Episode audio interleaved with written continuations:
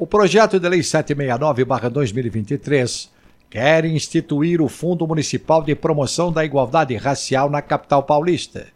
A proposta em tramitação na Câmara Municipal de São Paulo é da vereadora Luana Alves do PSOL e tem por objetivo promover a igualdade de oportunidades e a inclusão social da população negra por meio de políticas públicas nas diversas áreas, com ênfase para a habitação, a educação e a formação profissional.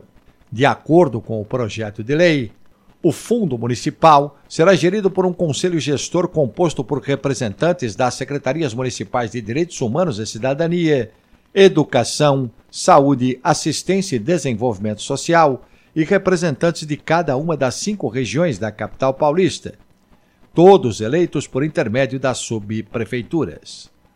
Os detalhes no portal da Câmara, no texto da jornalista Heloíse Ramada. sãopaulo.sp.leg.br